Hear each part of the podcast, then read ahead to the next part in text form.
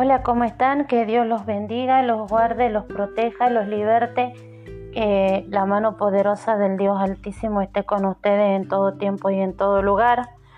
El día de hoy estamos festejando lo que sería la Pascua. Y vamos a leer el libro de, de Marcos, en este caso el capítulo 16 que habla precisamente sobre la resurrección de Cristo y dice, cuando pasó el día de reposo, María Magdalena, María la madre de Jacob y Salomé compraron especies aromáticas para ir a ungirle y muy de mañana, el primer día de la semana, vinieron al sepulcro ya salido el sol, pero decían entre sí, ¿quién nos moverá la piedra de la entrada del sepulcro? Pero cuando miraron, vieron removida la piedra que era muy grande, y cuando entraron en el sepulcro, vieron a un joven sentado al lado derecho, cubierto de una larga ropa blanca, y se espantaron. Mas él les dijo, no os asustéis, buscáis a Jesús Nazareno, el que fue crucificado, ha resucitado, no está aquí. Mirad el lugar en donde le pusieron, pero id Decid a sus discípulos y a Pedro que Él va delante de vosotros a Galilea. Allí le veréis como os dijo, y ellas se fueron huyendo del sepulcro porque les había tomado temblor y espanto, ni decían nada a nadie porque tenían miedo. Tengamos en cuenta precisamente esto. Yo no sé qué situación estaré, estarás pasando, qué situación de angustia, qué situación de tristeza, eh, cuál será la piedra que está en tu camino, en qué sepulcro te encontrarás, eh, cuál será el temor que tendrás. Este, la verdad que es una situación difícil porque resulta que hoy yo le voy a contar desde mi experiencia, ¿no? Ayer este, llaman este, mi hermano y le cuenta a mi mamá que estaba con mucho dolor de piernas, que estaba poniendo las piernas en salmueras como para descansar. Él se había este, una pierna y en un accidente. Y resulta que mi mamá dice que lo veía él sentado, abatido, este, en un lugar oscuro. Mi mamá, como ustedes saben, ella perdió este, prácticamente la vista, pero a pesar de eso Dios le permite ver muchas cosas antes que sucedan. Y, y después viene, pasa y le cuentan que eh, un primo o un sobrino de ellos, que vive casi en la misma casa o a la par, estaba con COVID. Entonces mi mamá se preocupa todo porque mi hermano es un paciente de riesgo y dice, yo sentí la tristeza, yo sentí la angustia de, de, tu hermano. Y tengamos presente eso. ¿En qué lugar no necesitas estar en una cueva física para estar metido en una cueva. No necesitas estar este, muerto físicamente para estar con una mortaja este, en tu cuerpo. Muchas veces estamos vivos, pero nos sentimos muertos. Tu cueva puede ser un marido golpeador, como tengo una conocida que dice que cada vez que el marido pone el pie en la puerta de su casa, eh, todo se transforma, eh, las hijas se tienen que ir a otro lado, ella también, porque cada vez que él viene, porque él es una persona alcohólica, eh, hace problemas eh, hay discusiones, ella ha sido una mujer muy golpeada este, físicamente, psicológicamente. Y, y como yo le hablaba de Dios la vez pasada, no necesitas estar en una cueva este, física para estar viviendo ya en una cueva, para estar muerto en vida. Tengo, conocí, tengo, mi hermana tiene un amigo que estuvo perdido tres días este, porque se droga. La madre la llamaba llorando en una angustia porque no sabía dónde estaba su hijo. Y, y lloraba y lloraba y lloraba y lo único que le pedía a Dios es que le devuelvan al hijo con vida. No, como le vuelvo a repetir, no necesitas estar en una cueva física con una piedra grande que te cierra el paso para estar eh, en una cueva con una piedra. Hoy todo eso lo podemos definir de una forma espiritual, de una forma eh, espiritual, ¿sí? Como la cárcel en la que estaba Pablo y Silas. No necesitas estar en una cárcel física por ejemplo, acá está la cárcel este, Villa Urquiza, que es la cárcel donde están los hombres. No sé la cárcel, cómo se llamará la cárcel de mujeres. No necesitas estar en una cárcel como para estar viviendo en una cárcel espiritual. Hoy es un día en el cual se está conmemorando la resurrección de Cristo. ¿Y cuál es la resurrección de Cristo? La resurrección de Cristo dice que Él llevó, que cuando Él ascendió a los cielos llevó cautiva una hueste de maldad, dice una versión de las Biblias. La Biblia Reina Valera 1960 dice que cuando Él resucitó llevó cautiva la cautividad. Cuando Cristo Jesús entregó su vida en la cruz del Calvario, dice que eh, los expuso públicamente. ¿Y a quién expuso públicamente?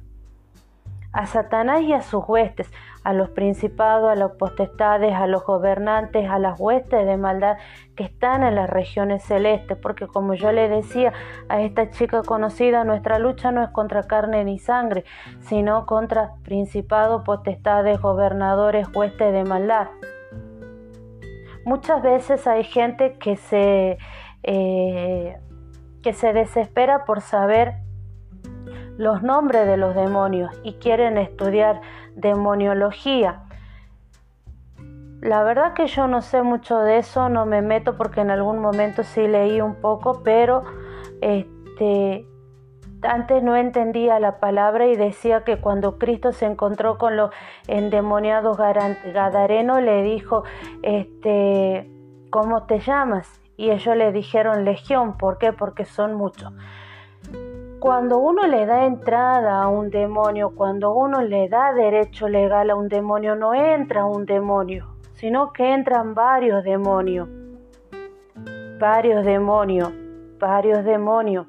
Eh, espíritu de muerte, de destrucción, de pobreza, de maltrato, de violación, de lo que ustedes le imaginen. Entonces por eso es que se llama western.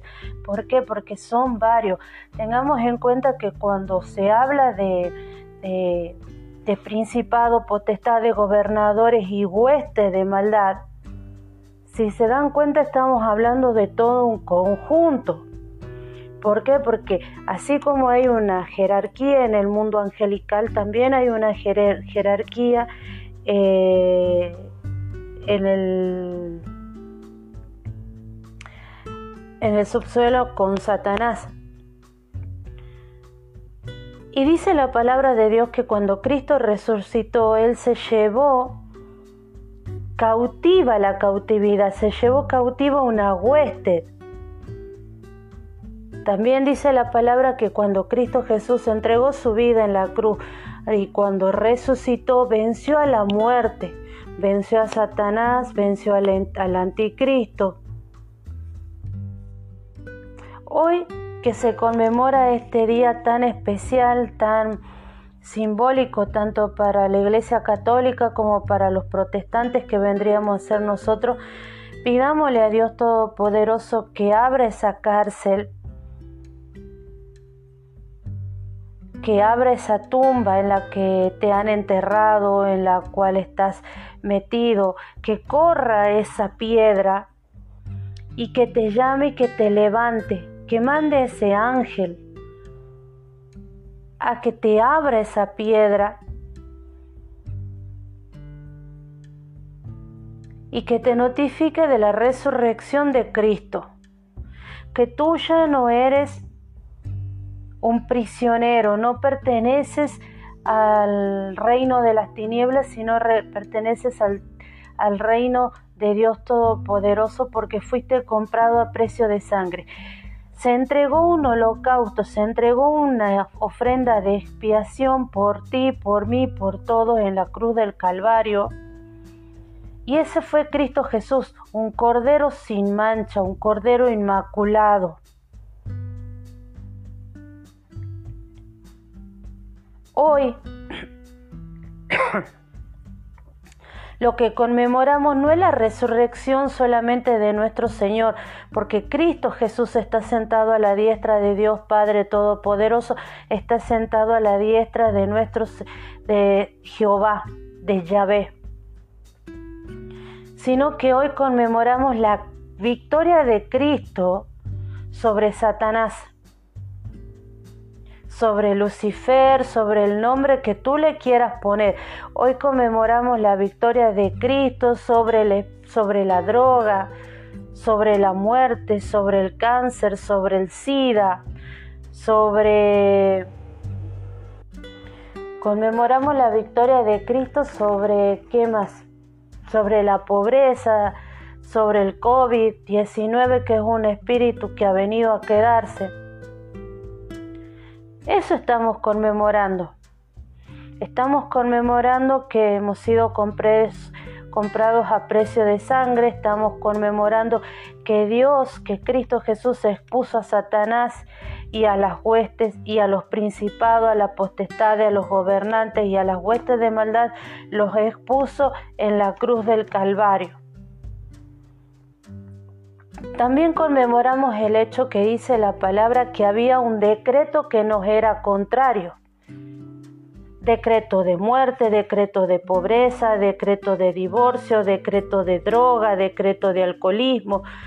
No sé cuál será el decreto que Satanás haya, que haya decretado sobre tu vida, sobre mi vida, pero Cristo Jesús hoy clavó ese decreto en la cruz del Calvario y nos libertó. Él tomó posesión de su lugar como partícipe, como integrante de la Santísima Trinidad que es Dios Padre, Dios Hijo, Dios Espíritu Santo. Volvió a su lugar de rey de reyes y Señor de señores. Y dice la palabra de Dios que Dios, que, que, Jehová del Jehová, que Yahvé, le dio autoridad a Cristo sobre todas las cosas y que el nombre de Cristo está por encima de todo nombre. Hoy conmemoramos el nombre de Cristo, que el nombre de Cristo está por encima de toda, este, todas las cosas. Hoy conmemoramos la victoria de Cristo en la cruz del Calvario, la resurrección de Cristo, porque Cristo, cuando Él falleció, cuando Él murió, cuando Él entregó su vida en la cruz y descendió, Él al ascender llevó cautiva a la muerte, llevó cautiva a la pobreza, llevó cautivo a, distintas este, potestades, principados, gobernantes, huestes de maldad. Hoy conmemoramos eso y lo decretemos, que hoy Cristo Jesús, Él triunfó y se llevó cautivo, prisionero. Vamos a ver sinónimos de la palabra cautivo. Vamos a ver.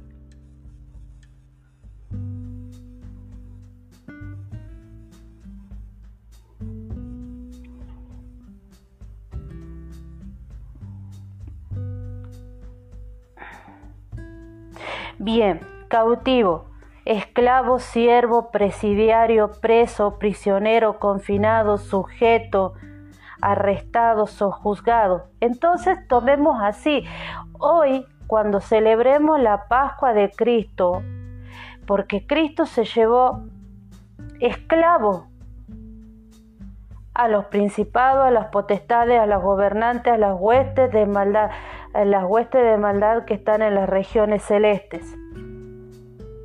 Presos, se llevó presos. ¿A quién se llevó preso? A los principados, a las potestades, a los gobernantes y a las huestes de maldad que están en las regiones celestes. Se llevó prisionero. ¿A quién? A los principados, a las potestades, a los gobernantes, a las huestes de maldad que están en las regiones celestes. ¿A quién se llevó arrestado? A los principados, a las potestades, a los gobernantes, a las huestes de maldad que están en las regiones celestes.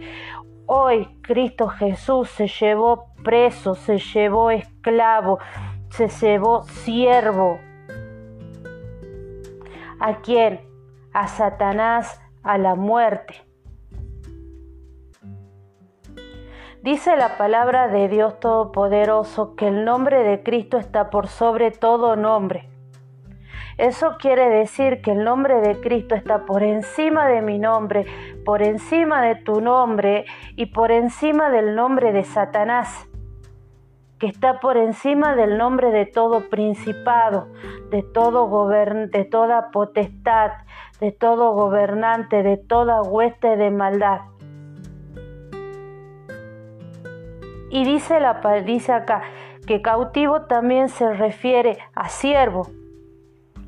Y si nosotros vamos al libro de Mateo, por ejemplo, y leemos con respecto a lo que dice este a los endemoniados gadarenos, hay algo que a mí que siempre me llamó la atención y me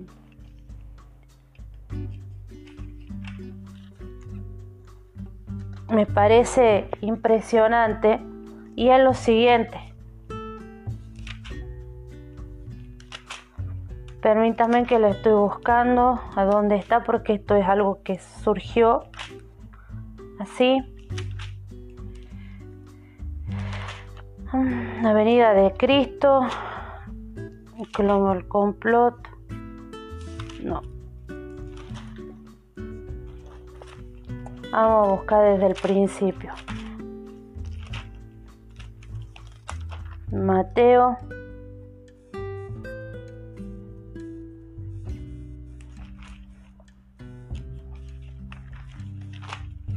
Después voy a leer algo que dice sobre los juramentos. Acá está. Endemoniado Gadareno. Esto lo vemos en Mateo 8, versículo 28. Y dice, cuando llegó a la otra orilla, a la tierra de los Gadarenos, vinieron a su encuentro dos endemoniados que salían de los sepulcros feroces en gran manera, tanto que nadie podía pasar por aquel camino, y clamando y clamando diciendo, ¿qué tienes con nosotros? Jesús, Hijo de Dios, ¿has venido aquí para atormentarnos antes de tiempo? Dice, estaba paciendo lejos de ellos un hato de muchos cerdos y los endemoniados le rogaron. Escuchen bien esto, porque esta es una palabra clave. Le rogaron. ¿Qué hicieron? Le rogaron diciendo, si nos echa fuera, permítenos ir a aquel hato de cerdo. Y él les dijo, id, y ellos salieron y se fueron de aquel hato de cerdo, y he aquí todo el hato de cerdo se precipitó en el mar por un despeñadero, y padecieron, padecieron en las aguas. Y otra cosa importante que dice, ¿Has venido acá para atormentarnos antes de tiempo? Satanás y los de los principados, potestades, gobernantes, huestes de maldad saben cuál es su final, saben que es el arder en el lago donde será el crujir de dientes. El trabajo de Satanás y de todas las huestes, de los principados, potestades, gobernadores y huestes de maldad, es tratar de que la mayor cantidad de gente vaya a parar con ellos en ese lago. ¿Sí? Y ellos conocen, porque dice la Biblia, ¿has venido acá para atormentarnos antes de tiempo?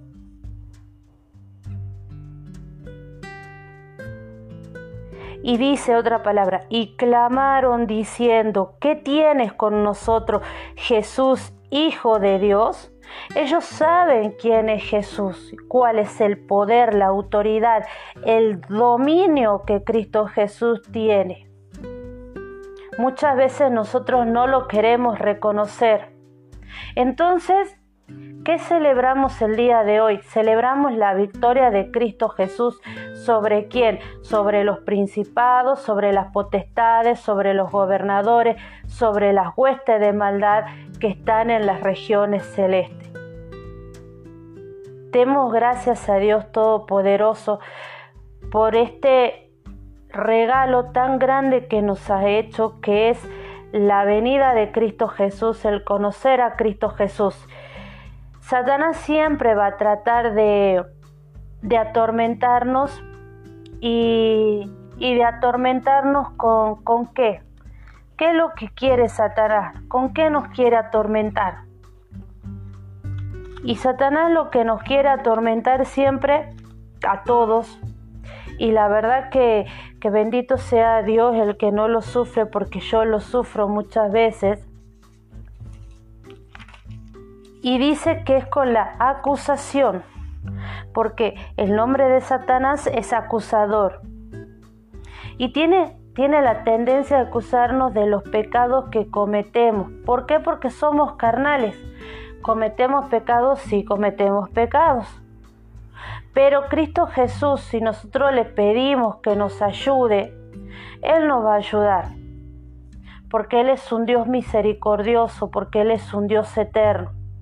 En el día de hoy pidamos perdón por nuestros pecados, por nuestros errores, por nuestras faltas. Y pidamos que la sangre de Cristo nos cubra de la cabeza a los pies y que nos liberte de todo mal. Que nos guarde, que nos proteja, tanto a nuestras familias, a mi familia como a su familia, y decretamos la victoria de Cristo Jesús, la resurrección de Cristo Jesús sobre toda enfermedad, sobre toda muerte, sobre toda destrucción. Entronemos a Cristo Jesús como el Hijo de Dios Todopoderoso, el Rey de Reyes y el Señor de Señores, el León de Judá. Hoy celebramos la victoria de Cristo. Bendito sea Dios por la victoria de Cristo. Bendito sea el poder de Dios Todopoderoso por la victoria de Cristo Jesús, del Hijo de Dios. Bendita sea la victoria de Cristo Jesús sobre la cruz del Calvario. Que Dios los bendiga, los guarde, los proteja. Felices Pascuas y que la mano del, Dios eterno, que la mano del Dios poderoso esté con ustedes en todo tiempo y en todo lugar. Amén y amén. Besitos y nos vemos en la próxima.